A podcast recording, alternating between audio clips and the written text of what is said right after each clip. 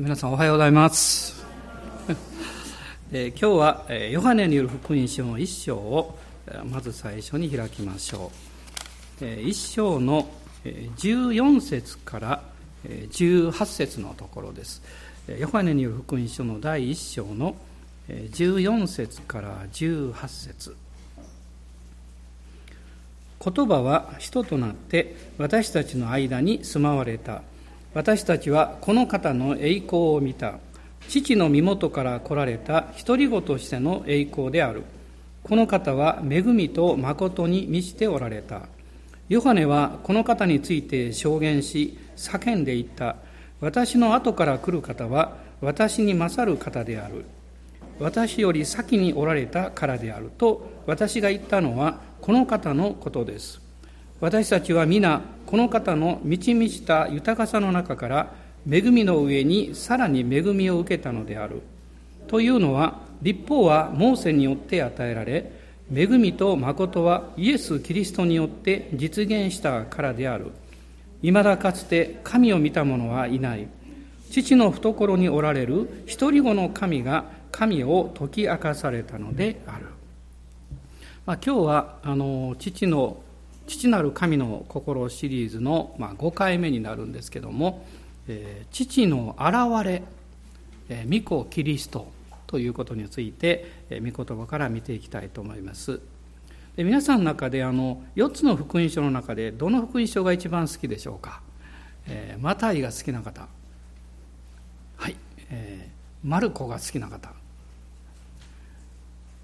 あれ？みんな案外少ないですね、えー、ルカが好きな方。ルカによる福音書。あ少し増えました。ヨハネによる福音書が好きな方。不思議ですね。ヨハネによる福音書って結構日本人向けなんです。なぜかっていうとちょっと分かりにくいからなんです。ね分かったような分からないようなですね、まあ、そういうふうにこう読んでるだけだと、まあ、意味が深いというか、えー、そういう感じがします、まあ、ヨハネという人はイエス様の十二弟子の中でアンデレと一緒に一番最初に弟子になった人です。もともとはバプテスマのヨハネの弟子だったんですけどそこにイエス様が洗礼を受けに来られて「身を世の罪を取り除く神の子羊と」まあ、バプテスマのヨハネがイエス様のことを指さして言ったんですね。でそのことを通してアンデレと、まあ、聖書にはもう一人の弟子と書いてます。これヨハネのことですけど2人がイエス様の後をついていって最初の弟子になるんですね。ヨハネという名前の意味は主は恵み深いというそういうこの意味を持っています、まあ、彼はパトモスで死の経験をして、まあ、その後エペソンに返されてですね、まあ、そこで5つの新約聖書を記したというふうに言われています、まあ、その一つがこの福音書。それから有名な黙示録。あとですねヨハネの第1第2第3という3つの手紙、まあえーと、新約聖書27巻の中で5つを実はこの使徒ヨハネがあの書き記しているわけです。でヨハネが、えー、特にこの福音書の中で、えー、一番こう伝えようとしている内容はですね神の御子としてのキリストイエス。その方がどういう方であるかということをあのいろんな角度からこう精霊に導かれて記していると思います。まあ、4つの福音書の中で、えマタイによる福音書の中には一章にあのヨセフの系図が出てきます。このヨセフの系図、そしてイエス様がその中でどういうお方であるかということを伝えてるんですけども、あのルカによる福音書の方はですね、マリアの側の系図が出てきます。まあ、最後にヘリの子という言葉が出てくるのでこれはあのヨセフの、まあ、義理の父を指しているわけですね。でそしてマルコによる福音書には系図はありません。それはマルコによる福音書はあのしもべとしてのイエスを表しているからです、まあ、しもべというとかっこいいんですけど当時はですね奴隷と同じ意味ですね。だから奴隷には系図がない。あっても全部それはなしになるんですね。でこのヨハネによる福音書は実は神の御子としてのキリストの系図を記しています。まあ、これはこの一章全体の中にそのことがまあ詳しく出てくるわけです。まあ、この一章の中に1節から18節の間にこの方、まあ、英語では「he」という言葉ですけどこの方という言葉が11回出てくるんですねでこの方というのは17節18節に出てきますが、まあ、一人子の神とも言われています。これはイエス・キリストを指しているわけです。でこの18節の中に父の懐におられるという言葉がありました、まあ、この意味はですね父に最も身近なところという意味です。まあ、永遠の昔から父、御子、えー、精霊様は、えーまあ、同じ家族のような感じですね。一人の神様なんですけど家族的なそういう交わりを持ってる方なんですけど、まあ、共にこのおられたという意味ですね。そしてこの方が神を解き明かされたという言葉が18節に出てきます。この神を解き明かされたという意味は掲示された。目に見えるように表された。そういう意味を持っています。で今日私がですね「まあ、父の現れ」というタイトルをつけたのはこのヨハネという弟子が神様が天の父であるそして天の父は実は誠の唯一の神様なんだということを彼がこう解き明かそうとしている、まあ、そのことをこうお伝えしたいと思うからなんですね。で御子イエス様、まあ、イエスイエス・キリスト様はですね三位一体の第二威嚇というふうに神学的には表現します。それは父、御子、御霊、2番目という意味じゃないですね。順番じゃなくて、その、表すのに第一威嚇第二威嚇第三威嚇は聖霊様という表現を使うんですけど、まあ、こういうふうに言われているんですけれどもこの方が人間となってこのおいでになったまあそれはあの大きなこう目的があるわけですね。まあ、私はいつも3つの大きな目的について言うんですけどまず一つは私たちを罪から救い出して永遠の贖いを完成するためです。コロサイ人の手紙の一章の13節と14節を、えー、まあ、さっと見たいと思うんですけど、えコロサイ人への手紙の一章の13と14です。これはまあパウロの獄中書簡として有名なところなんですが、まあ、この中でパウロはイエス様が来られたこの贖いについても語っています。13と14です。神は私たちを暗闇の圧政から救い出して愛する御子のご支配の中に移してくださいましたこの御子のうちにあって私たちは贖いすなわち罪の許しを得ていますこの御言葉をこの後ろから順番に追っていくとですね罪の許しは贖いの中にあるそしてこの贖いというのは御子の支配の中に移されることであって暗闇の圧政から救い出されることである。こう順番に見ていくとですねこういうふうに書いてるわけですね。で暗闇の圧政というのは一体何なんでしょうか。まあそれはサタンの支配の中に置かれてしまうことです。でこの支配の中に置かれるというのはですね物理的な面もありますけれども一番の問題は精神的にしかもその考え方においてその牢獄のような中に入れられてしまうことですいわゆるマインドコントロールみたいなもんなんですね。で罪がこの人間の世界の中に入ってきた時に人間の中に、えーまあ、サタンのこの暗闇の力の性質みたいなものがこう、えー、入ってきたんですね。まあ、それはあの光よりも闇を愛そうとする傾向です。まあ、この闇っていうのは消極的な面案外否定的な面なんですけどそれをどこかでこう必要としている？それは自分が罪深いからですね。あの、えー、ある方が、えーまあ、以前紹介しましたね。小さなあの手作りのものを送ってくださってその玄関に置いてますけどあの羊のお尻ですね。あの羊毛で作った。でその方が手紙を添えてくださいました。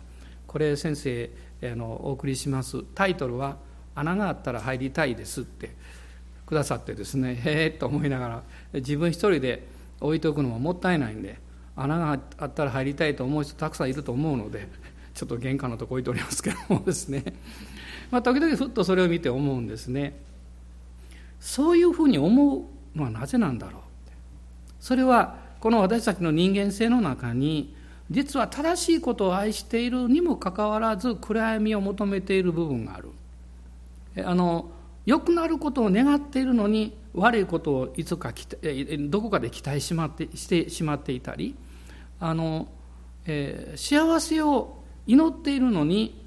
そうでないことが起こるかもしれないという不安を感じていたりですね。こういうこの闇の部分ですね。これは実は罪とともに入ってきたわけです。で暗闇の圧政というのはそういう思いや感じ方や考え方の私たちを奴隷にするというそういう意味を持っています。ですからそこには恥劣等感失望感挫折感あるいはもう非常に深い罪意識そういうものがこう一緒に入り込んでしてしまうんですね。例えば皆さんはですね良いことをしたのに在籍感を感じたという経験を持っておられないですか？あるんですねこれ案外。正しいことをしているのになぜか自分が責められているようなですねそういう経験をすることがあるんです。それは私たちの内側に何かそのように反応させるものがあるからそう感じるんです。神様が本当にいないという人がいたら神様がいないとは決して言わないでしょう。言うこと自体がいるかもしれないと思ってるからなんです。その人間のその内側にあるものというのはさまざまな形でこう出てくるんですけどこの、えーまあ、悪い面の特徴がですね暗闇の圧政から出てきてしまっている、えー、罪意識であったり深い挫折感や劣等感であったりそういうものをこう持っているということですね。でもイエス様の十字架の贖いは私たちをその暗闇の支配から救い出してくださったということです。このこれすごく重要なんですね。支配というのはその領域のことなんです。その領域の中におる間はですねどんなに私たちがそこから助けられていても自由なんだと言っても絶えず影響を受けます。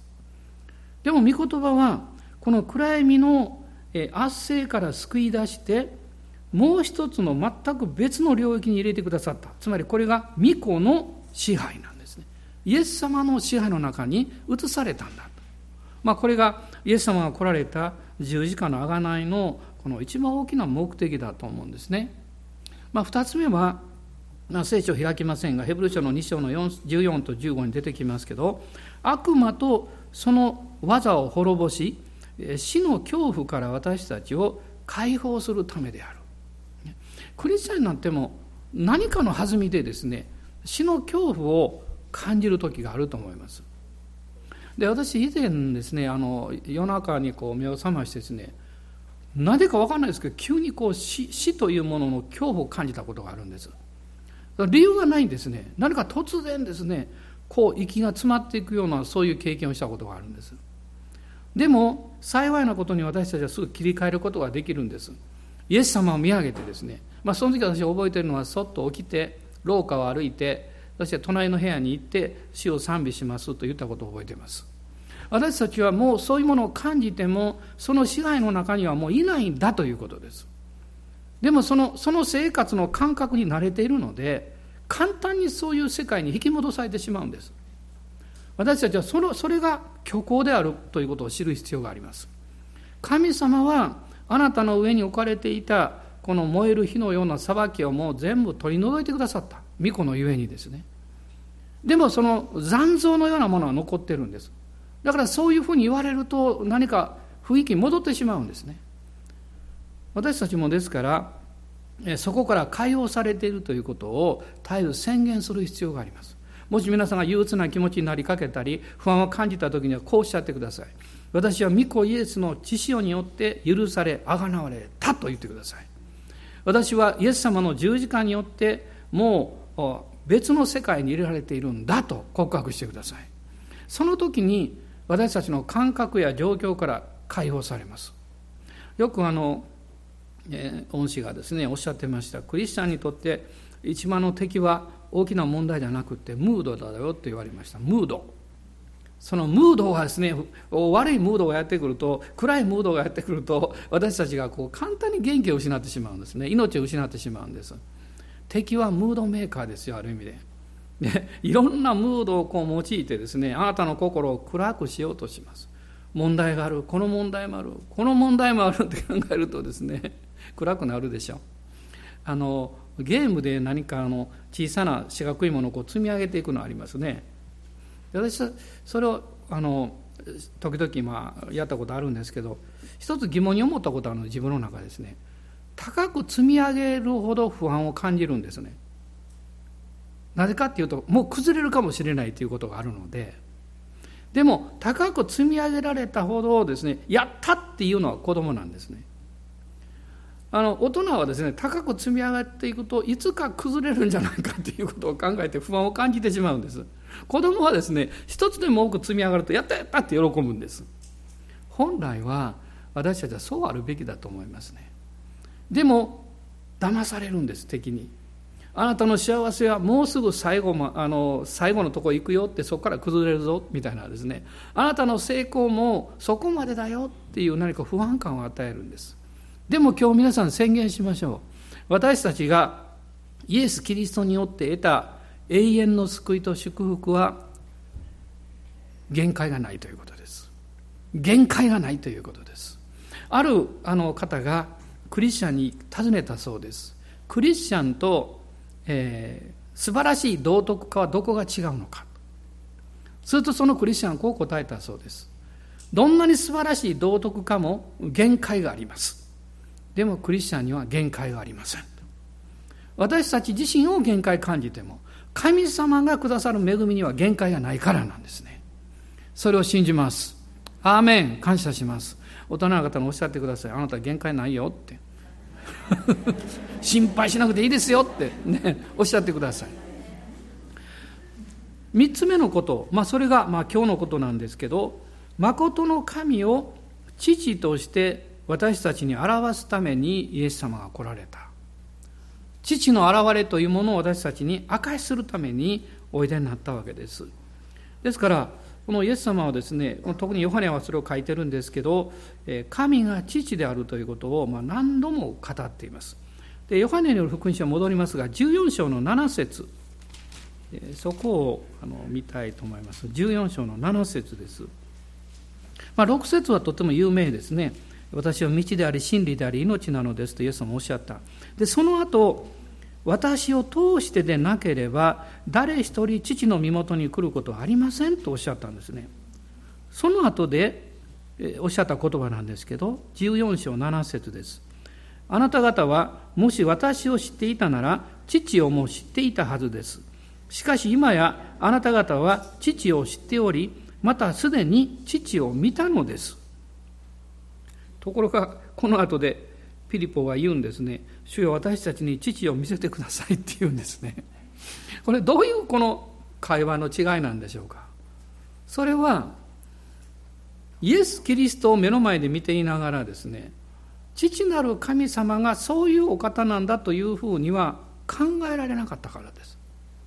それそこにある障害物というかそれは何かというと考え方なんです。解釈なんです。神様があなたに良いものをくださってもそれを素直に受け取れることができればなたは幸せになると思いますけど。でも素直に受け取れなくていやこれいつまで続くのかなとかですねこれ本物かなとかどうなんだろうってそんなふうに考えてしまうと、ね、ありがたいと思っても喜びはなくなります。私たちは経験するんですね。良いものを得た時に感謝する気持ちは誰でもありますけど必ずしも喜びが伴っているとは限らないんです。喜びというのは素直に真実なものを受け取った時に応答するものなんです。イエス様が来られた目的はですねこの何か神様と私たちの間にこう,、えー、こう仕えていたもちろん暗闇の世界なんですけどそれを切り開いていって私たちが父の身元に行くことができるようにしてくださっただけではなくてですねあなたの考え方の中にあるこの障害物です。何かこう覆いのようなものそのベールを取り除いてくださるということです。実はイエス様の贖いの完成の時にあの、えー、全てが終わった父を見,、えー、見てに別れを委ねしますね。そのイエス様のこの十字架上の時に神殿の垂れ幕が上から下まで裂けましたね、えー、その話は何回もしてると思うんですけど。でも実はその垂れ幕はあなたの思いの中に残ってるんです。その思いの垂れ幕が上から下まで真っ二つに避けられないと神様の御言葉を素直に受け取ることが難しいんです。あるいは御言葉を受け取ってもその垂れ幕があるとですねいわゆる思いの考え方と解釈です。それを通った瞬間に立法になるんです。例えばあの、えー、私が誰かにですねあのあなたは素敵な人ですねって言ったとします。ところがそれを聞いた人がその垂れ幕があるとこう聞こえるんです。素敵な人になれと頑張れと言ってるのかなってこう思うんです。これはその言葉が通ってきたその垂れ幕を通った途端に立法になるんです。そういうふうにならなきゃいけないところがその立法が、えー、ごめんなさい垂れ幕が上から下まで真っ二つに裂けた。そうするとこういうふうに感じるんです。あなた素敵ですねって言われたらいや嬉しいなってそういうふうに思ってくれてるんだって素直に受け取れるんです。皆さんどうでしょうか？あなたの思いの中の垂れ幕は今日も上から下まで真っ二つに避けられてますか？あるいは昨日あたりもう一回継ぎ合わせた人いませんか、はい、大人の人に聞いてみてください。あなた素敵ですよねって。ニコニコ笑ってそうでしょっていう人は垂れ幕が避けたままです。これは皆さんね非常に実際的な生活の関係なんですよ。まあ、今の時代っていうのはなかなか物事をこう素直に受け取ることに不安を感じる時代なんですね。それはいいこと言われすぎてるんでコマーシャルとかいろんなものですね。真に受けたらとんでもないことになったりとかするんで人間はだんだんこう何というかねこう防衛意識というか そういうのがどんどんできてきてですね素直さは危険の印みたいなそういうふうにですね感じてしまってるんです。それを敵が利用してるということを私は忘れてはいけないんです。もちろん私たちが何もかも素直になると被害を受けるかもしれませんね。時には痛みを経験させられるかもしれません。もちろん私たちはイエス様おっしゃったように鳩のように素直で蛇のように悟く生きる必要があるでしょう。でも私はこう思うんですね。そのたとえ悟まあなんていうか素直であって傷つけられることが起こったとしてもそれはいいんじゃないかなと思います。だってそのことは神様の前においてはあなたの心やあなたの良心の動機において責められるものが何もないからです。ところがそうでない時にあそうであったらよかったのにということを振り返ったことがあったとしたらちょっと責めを感じます。もう少しあの時あの人の言ってた言葉をその通り受け止めてあげるべきだったとかその出来事の中であの言われたことをもっと素直に「はい」って言えばよかったのになとか、ね、そういう後悔を持つんであればその通りにしてちょっと失敗したよねということの方が素晴らしいんじゃないでしょうか。クリスチャンはもともとそのように生きてきたんですよ。この初代の教会のクリスチャンたちは迫害の中にありましたから彼らは失うことをも当たり前のように感じてました。でも彼らにとって失うということは永遠に失うんじゃなくって永遠のものと引き換えるだけなんです。現状現実のものを失った時に永遠のあるあの永遠の価値あるものを代わりに受けるんです。実は私たちのこの地上の人生もそうです。この天国に帰る時間が近づいていきますけどそれは少しずつ一つ一つ永遠のものとこの地上で持っているものを交換していってるんですよ。だからあなたの不自由はあなたにとって不幸ではないんです。あなたにとっての何というかあのできなくなったこととか失ったかに見えるようなことはあなたにとって決してマイナスではないんです。それはより天国を思わせるんですね。あなたの皆さんの中でご家族を手に送った方がいらっしゃるでしょ。私もそうですけど。でもそれはあなたにとってマイナスじゃないでしょ。あなたはそのことのゆえに天をもっと慕う人になったはずです。そこに心があるはずです。ですからキリストにあって私の人生をしっかりと神のうちに委ねた時に私たちの人生はマイナスには絶対ならないんですね。それは私の信じてる神様は父なる神様であられるからなんです、まあ、ヨハネは全能者なる神は父であるということを言ってるわけですけれどもあの先日ですねあの宝刀息子の話をちょっとしたと思うんですけどあの半分ぐらいしかしてないんです 実はですね、まあ、宝刀息子はねあのお父さんから財産もらって出て行ってしまったでお父さんの立場からするとこの息子はこの財産をもう浪費して使い果たしてしまうだろうなということは分かっていたんですね。なぜかっていうとですね、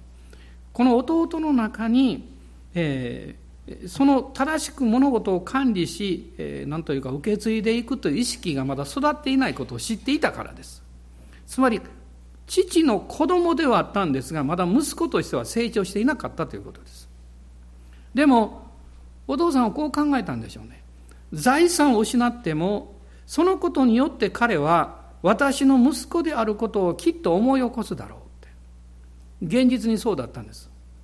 この法と息子の物語のの美しい部分というのはですね彼は財産を全部失って生活も最悪の状態になって豚が食べる餌も食べることができないほど、ね、窮してしまった。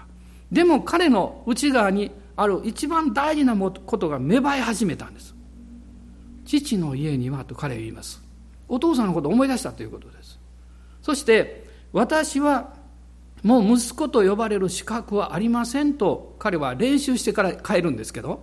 そのことはつまりですね息子である子であるという立場を認識させたということです。クリスチャンというのは絶えずそこに戻る必要があります。あなたがどういう経験をしたとしても私には父がいるんだということ。そして私はこの偉大な神様の子であるということなんです。もう一つ必要なことは変える勇気だけです。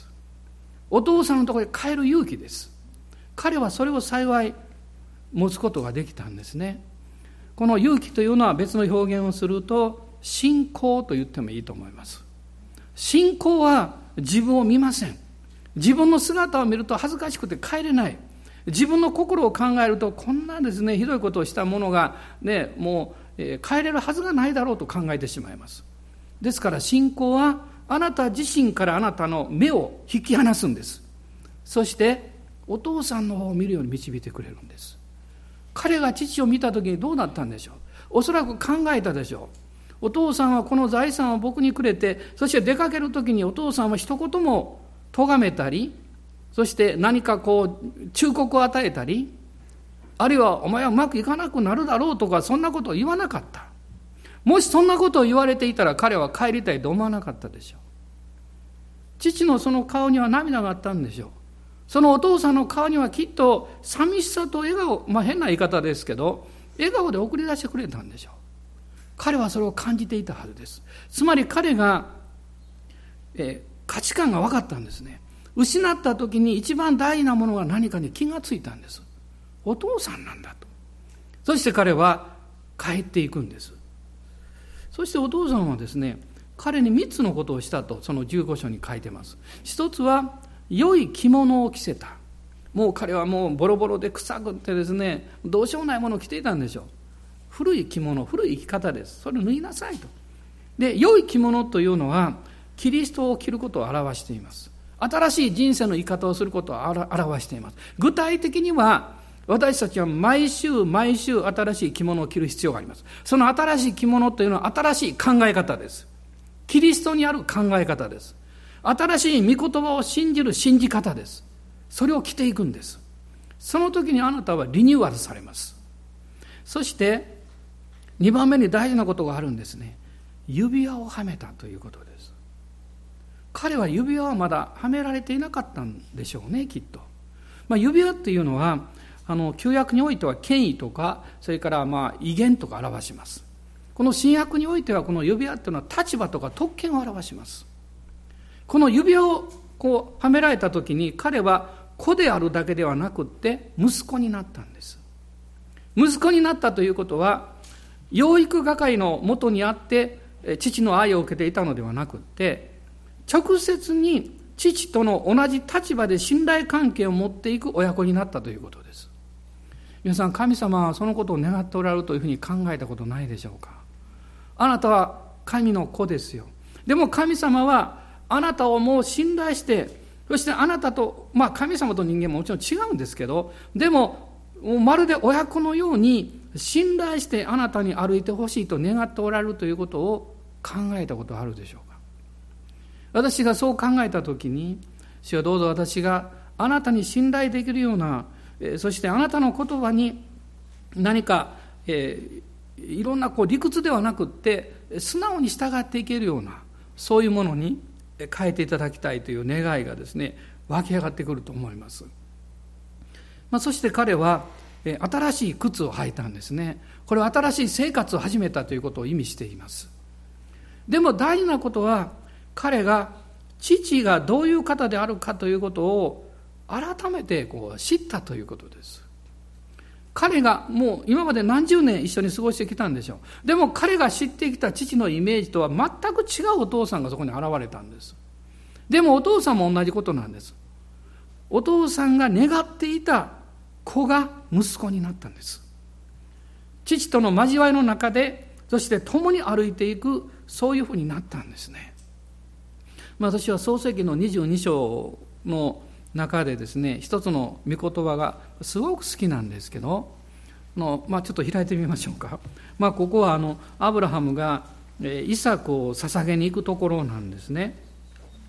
まあ、状況から見るともう最悪の状況というか神様がくださった与えてくださった息子をなぜ生贄として捧げなきゃいけないのか。私が信じてる神様はそんな神様なんだろうか。こういう疑問と問いかけをアブラハムは持ちながらですねそれでも体は従うということで行動していったんです。つまり私たちが主に従う時に私たちの気持ちも考えも行動も全て100%従順になれるかっていうとそうではないんです。あなたがまず従う決断をする必要があるんです。でもあなたの心の考え方や思いはまだいろいろ反抗したりそうでないかもしれないとかそうできないとかいう思いが残るんです。それでいいんです。でも主に従う行動をとっていくんです。あのえー、今朝もそういう経験した方いるかも分かりませんね。朝出る時に別に礼拝に行くのが嫌なわけじゃないけど、まあ、いろんなことがあったり体が疲れたりして、えー、今日は休みたいなと思いながらでも気が付くといつの間にか身支度をしていつの間にか車に乗って エンジンがかかっていてですね。そして教会に向かっていたってね。不思議ですね。良い習慣を身につけると習慣が助けてくれるんですね。時々私も家を出てどっかに行こうと思ったら気が付いた教会に向かっていることがあるんです。つい先日もありました。あの信号、まま、曲がるの間違えました、ね、時々ねもっと具体的に言うとねマクドナルドにね朝なんか買いに行こうと思って気が付いたらそこ通り越してこっち来てるんです。あの家こっち向こうですからね。どこ行ってんだろうって教会の方に向いてるんです。これ良い習慣が身についてるから。習慣が助けてくれるんです。でその礼拝だと出る時はどうしようかなと思っても着いた時にはああよかったなと思うでしょう。つまり信仰によって歩くというのは不従順な不信仰な面をまだ持っていて御言葉に従うことなんです。そうすると精霊の恵みによって従順と感謝に変えてもらえるんですよ、ね、自分の力でそうするわけじゃないんです。アブラハムは3日間歩き続けました。モリアの山まで。現実に3日だったのか3日という一つの象徴だったのか私には分かりませんけど。私はこの3日という言葉は死と葬りと復活を指すといつも思っています。3日目に彼が目を上げたと書いてます。つまりそれは3日目まで目を上げれなかった。自分の思いの中で葛藤していたからです。どうしてなんですか？しかし神様の恵みは彼の悩みより大きかったんですね。彼が葛藤して悩んでる中で主がいろんな思いをくださったんです。たとえイサクが死んでもね必ず三国で会えるとかあるいはイサクを殺す前にきっとストップがかかるんじゃないかとかいろんなことを考えたけど彼の最終的な結論は神は死人をもよみがえらせる力がある。と信じたということです。このような発想は普通の人間的な考えからは出てこないんです。上から来るんです。こういうことを知っておいてください。神があなたに導きやビジョンをくださった時一番最初にそれを受け取るのを拒絶したり受け取りにくいのはあなたであるということです。喜んで受け取るんであればあなたの思いと願いのこれは発展に過ぎないんです。神から来るビジョンや思いはあなたの肉声に反発を与えるんです。私がまず信じられないって。だから逆に言えばあこれは主からのものなんだなっていうことが分かるんですね。まあこの中にいらっしゃる多くの方まだ覚えておられるでしょあれいつでしたかね？私が祝祷終わったその直後に隣の畑借りてさつまいも植えましょうって言ったの。その時おられた方どのくらいいますか？結構おられるでしょおそらく皆さんは一体牧師は何を言ってるんだろうと思ったと思います。神様はその時に私にそういう思いをくださったと私は信じたんです。それはなぜかっていうと私にはさつまいも植えたいと思ったわけでもないし食べたいと思ったわけでもないし大体畑仕事は嫌いだしやったこともないしそんなことを考えることがななかったからなんです。だからこれはまあ神様かどうかは確認できなくっても私から出たものでないことは事実だったんです。私たちがまあこれはまあ小さな、まあ、笑い話になるようなということかも分かりませんけどでも現実にこういろんな深刻な問題にぶつかったとしてもどうぞ従うことを優先してください。その御声を受け取って信じることを優先してください。そしてあなたはアブラハムのように悩みながら歩いてください。アブラハムはその中で目が開かれたんですね。信仰が来たんです。ですから3日目にモリアが見えた時に22章の5節読んでいただきたいんです。それでアブラハムは若い者たちにあなた方はロバと一緒にここに残っていなさい。私と子供とはあそこに行き礼拝をしてあなた方のところに戻ってくると言った。礼拝をして戻ってくる。この信仰がアブラハムに来たんですね。そしてここからはアブラハムとイサクだけが歩き続けるんです。そして、えー、この6節です、えー、ご一緒にどうぞ。アブラハムは全焼の生贄のための焚き木を取りそれをその子イサクに負わせ火と刀とを自分の手に取り二人は一緒に進んでいった、まあ、その後イサクが聞くんですね。えー、お父さんね、えー、火と焚き木はありますが全焼の生贄のための羊はどこにあるんですか？でアブラハムが言います。イサク神ご自身が全焼の生贄の羊を備えてくださるのだ。こういう会話の中で彼らが2人は一緒に進んでいった。と書いてます。痛みを覚えながら神様に葛藤を覚えながら神様どうしようと言うんですか？という気持ちを持ってアブラハムは進んでいきます。イサクももう分かっています。何かとんでもないことが好みに起こるかもしれないと。アブラハムは神を信じました。イサクは神を信じているお父さんを信じました。ですから彼らは2人一緒に歩いていったんです。私たちの信仰はそういう面があります。神様を信じますけど神様がこの教会を導いてくださっていると私は信じています。ですから主を信じると同時に教会が御霊によって導かれていることを信じます。そしてそれに従います。そこにビジョンの現実化があります。私は神様信じるけど教会信じないとすれば私は都合の良い方に全てをあ考え方を変えることができるでしょう。教会というのは現実ですから。神を信じるということの中に現実に私の思いだけではなく主が導いておられる教会の導きに従っていくということとの戦いがやってきます。そして決断します。私は信じます二人は一緒に歩いていった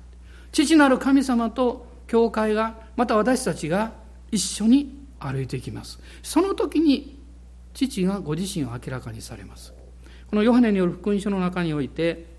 まあ、最後に一節え御言葉を読みたいんですけど14章の21節です。えご一緒にどうぞ。私の戒めを保ち、それを守る人は私を愛する人です。私を愛する人は私の父に愛され、私もその人を愛し、私自身を彼に表します。私自身を彼に表します。イエス様はそうおっしゃいました。つまりイエス様がご自身を表すと言ったとき、父を表すという意味ですイエス様は父を表すためにおいでになったんですから私はこの教会を通して全てではありませんけれどもこの天のお父様のある部分ですね。ある思いだと思います。それを表していただけるそういう教会になりたいと願っています。主は今日もまたそのある部分をですねあなたに委ねておられるんですね。この1週間あなたも職場で学校で家庭であるいは教会の奉仕で父を表していくんです。どうぞお立ち上がりください。主を礼拝していきましょう。アーメン感謝しますアーメン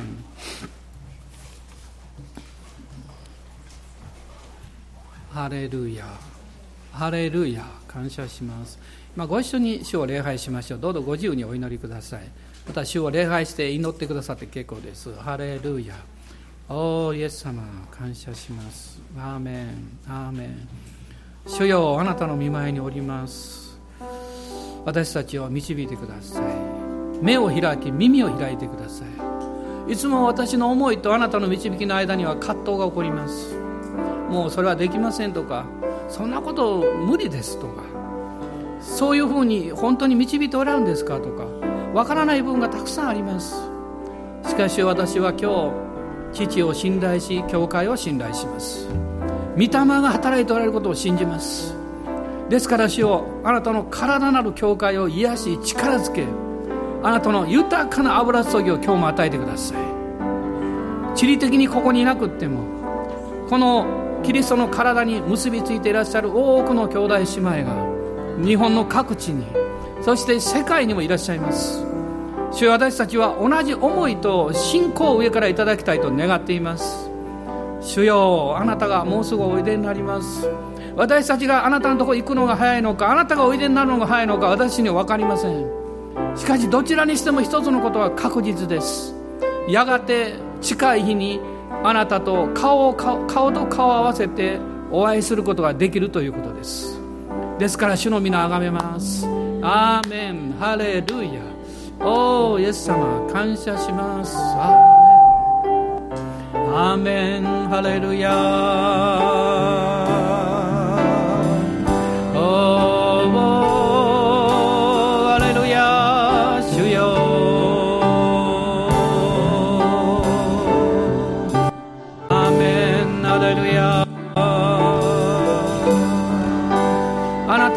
主に委ねてください。この1週間あるいはこの何年間あなたが担ってきた重い荷物を今朝イエス様に委ねてください。私はあなた方を休ませてあげようと主はおっしゃいます。ご苦労さんでしたねと主はおっしゃっています。遠慮なくお任せしましょう。そして新しい力を受けて喜びを持って前向きの希望を持って帰っていきましょう。アーメン。アーメン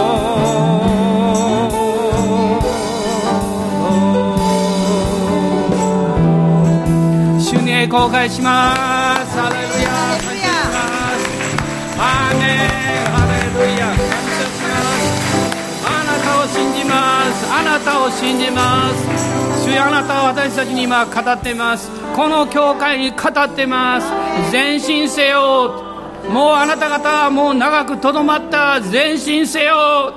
アメン。アメン。アメン。私たちの主イエス・キリストの恵み。父なる神のご愛。精霊の親しき御交わりが。私たち一同と共にこの新しい週一人一人の上に豊かにありますように。アーメン